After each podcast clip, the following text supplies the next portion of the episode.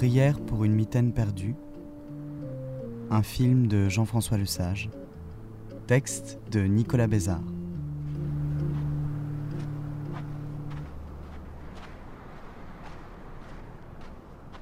La nuit, la neige, le jazz. Du grain argentique tombe du ciel, panoramique. Des bourrasques de flocons, puis la ville ensevelie sous les congères. Beauté du noir et blanc. Rigueur de l'hiver qui viennent réchauffer les sonorités onctueuses d'une clarinette. À cette heure que l'on sait tardive, dans ce froid à pierre fendre et au milieu de ces rues qui ne ressemblent plus à des rues, la seule présence est celle de la déneigeuse qui poursuit son travail de Sisyphe, drôle de machine lumineuse que l'on croirait tout droit sortie d'un plan de Blade Runner. Les films de Jean-François Lesage partent toujours d'un lieu et d'une saison. L'automne, dans un quartier montréalais dans Conte du Myland, l'été sur le Mont-Royal dans Un amour d'été, le printemps sur les berges escarpées d'un cours d'eau sauvage dans la rivière cachée. Chez ce cinéaste documentariste, saison et lieu agissent comme des bains révélateurs d'où ils parviennent à extraire d'émouvantes et saisissantes photographies de l'âme humaine.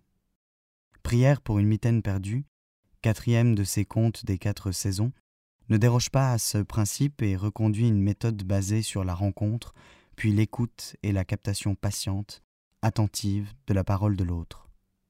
Il s'inscrit dans la même veine atmosphérique que les précédentes opus, mais pousse encore plus loin peut-être la logique expressive du son et de l'image, avec une simplicité, une évidence presque miraculeuse, à l'instar d'un vêtement qui, sans jamais avoir été porté, tomberait juste.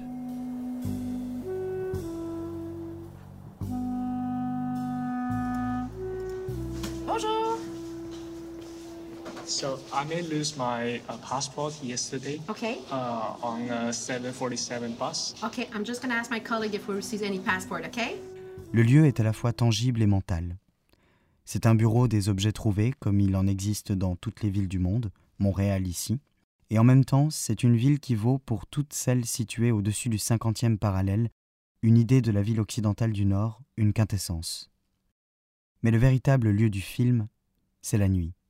Non pas cette nuit qui nous trompe sous le sens des choses, comme le proclamaient les vers de Jonathan Lamy en exergue d'un amour d'été, mais une nuit propice à l'introspection, à l'émergence d'une parole nue qui exprime les regrets, les souvenirs, la gratitude, la joie ou la crainte, et finit par devenir chant d'espoir, chant d'amour. L'amour, le beau souci de tous les films de Jean-François Lesage. Des anonymes se succèdent derrière la vitre du guichet. En attendant que quelqu'un les renseigne sur l'éventuelle présence de ce qu'ils ont perdu, la caméra saisit la suspension muette de leur visage, où l'espérance le dispute d'abord à l'angoisse qui, pour certains seulement, fera place à un sourire de délivrance. Ce qu'ils ont égaré, qui a un cartable, qui un passeport ou une paire de lunettes, trahit une perte plus profonde, symbolique, celle d'un sentiment ou d'un être cher. Une femme avait fixé une photographie de ses défunts parents au dos de sa carte de bus. Une autre ne se remet pas de la disparition de sa tuque dans une rame de métro. Au Canada, un bonnet de laine coiffé d'un pompon. Derrière les objets, des histoires de dépossession, de deuil, de manque, et le cinéaste d'opérer un premier glissement narratif en quittant momentanément le bureau des objets trouvés. Il n'y reviendra qu'à des rares reprises, le guichet ayant valeur, on le comprend vite, d'amorce et de prétexte à des rencontres plus approfondies, pour se retrouver dans l'intimité d'un salon ou d'une cuisine, lieu de vie de ces gens invités à s'interroger sur le sens de cette perte qui les chagrine. Uh, you speak English or Yes, French? go ahead. Okay, uh, I lost uh, my uh, handbag and there's a wallet uh, and the purse, everything inside. Okay, and what's your name? My name is Ping Xu. On l'a reçu? Okay. Yeah, it's this one. my God. And the money's inside also. Yeah, Yeah, I'm just gonna make you sign it won't be long. yeah. Dès lors, la structure du film se précise. Elle est fondée sur une alternance entre des moments de convivialité des personnes avec leurs proches, le sage privilégiant les conversations autour d'un verre ou d'un dîner, et des plans purement descriptifs, réalisés la nuit dans les parcs et les rues engoncées de neige. Ainsi, au côté éloquent et chaleureux des scènes de réunion entre amis répond le silence, la désolation de ces captations en extérieur, où le balai mécanique des chasse-neige prend le pas sur une humanité réduite à de fragiles silhouettes. Si à force de répétition la pertinence de ces prises de vue nocturnes peut interroger, il apparaît qu'elles fonctionnent comme de nécessaires suspensions entre des séquences où l'émotion surgit de manière puissante et inattendue.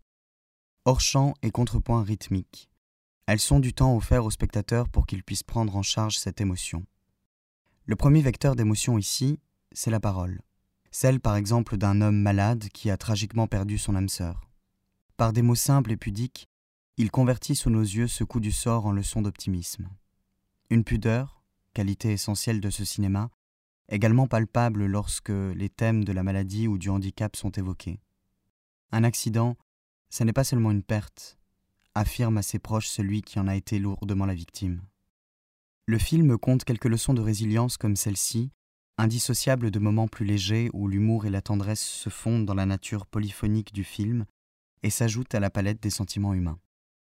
Il y a quelque chose de l'entomologiste dans le regard que porte sur la société ce réalisateur canadien. Son film peut s'apprécier comme une tentative de cartographier les affects de ses semblables en prélevant à la nuit de l'hiver un échantillon d'humanité qui, sans se prétendre représentatif, relaie des interrogations vitales, universellement partagées. Qu'est-ce qui nous lie à l'autre? Comment vivre après la perte d'un être cher? Qu'a-t-on dit vraiment lorsqu'on a dit je t'aime? Le bonheur peut-il se trouver dans la solitude? Au vertige qui entoure ces questions, les femmes et les hommes rencontrés par le sage n'apportent pas de réponse définitive. Ils avancent à tâtons, dans la nuit de leurs propres existences, avec pour bagage cette parole qui réchauffe les cœurs et illumine les visages. Mais pour que cette parole nous touche, encore faut-il qu'elle soit amenée de façon intelligente et subtile par l'écriture cinématographique. Dans ce domaine, le film de Le Sage impressionne encore. Le plan séquence s'y impose comme un outil d'expression majeur, traquant ce moment où, dans l'épuisement de longues sessions d'enregistrement, le temps de soirées festives ou de dîner à rallonge, les individus ont fini par oublier le dispositif et se sont livrés plus facilement. Ces instants sont filmés avec une sensibilité telle que des choses infimes, de l'ordre du langage non verbal, sont aussi captées et prennent soudain un relief insoupçonné. Ici, le silence éloquent qui accompagne le récit d'un deuil, là, le regard furtif que risque une jeune femme vers l'homme qui se tient à côté d'elle à la sortie d'un bar et révèle peut-être un désir naissant. Les séquences dans lesquelles se rassemblent les protagonistes sont l'occasion d'étonnants travelling où la caméra semble soudain obéir à une logique qui lui est propre.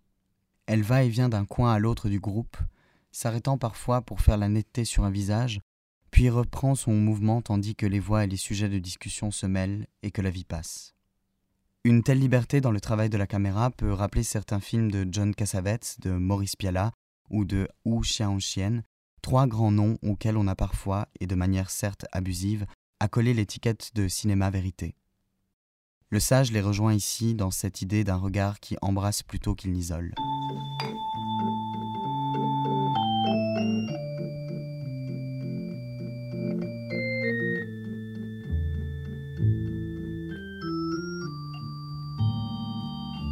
Cette attention à la vie est portée par un noir et blanc d'une qualité exceptionnelle.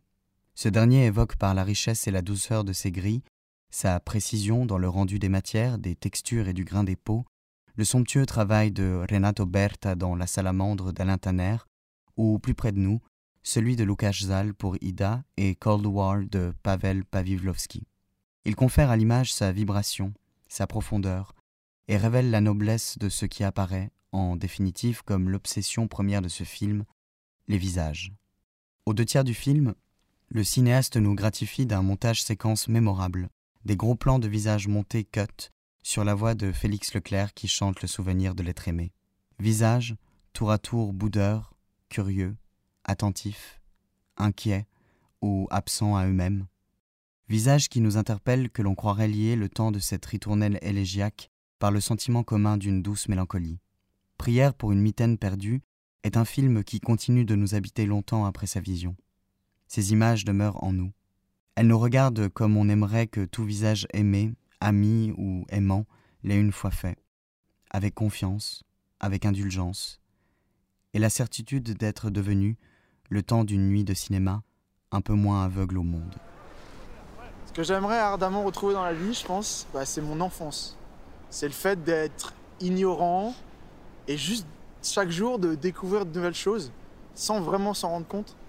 Juste quand on est enfant, quand on est naïf, on est aveugle au monde et chaque jour le monde se enlève un morceau et on découvre le monde de plus en plus. C'est ça ce que j'aimerais bien retrouver, je pense. C'est quelque chose que je ne retrouverai jamais, mais qui est assez impressionnant. C'est quelque chose qui m'épate. Prière pour une mitaine perdue. Un film de Jean-François Lesage. Texte de Nicolas Bézard.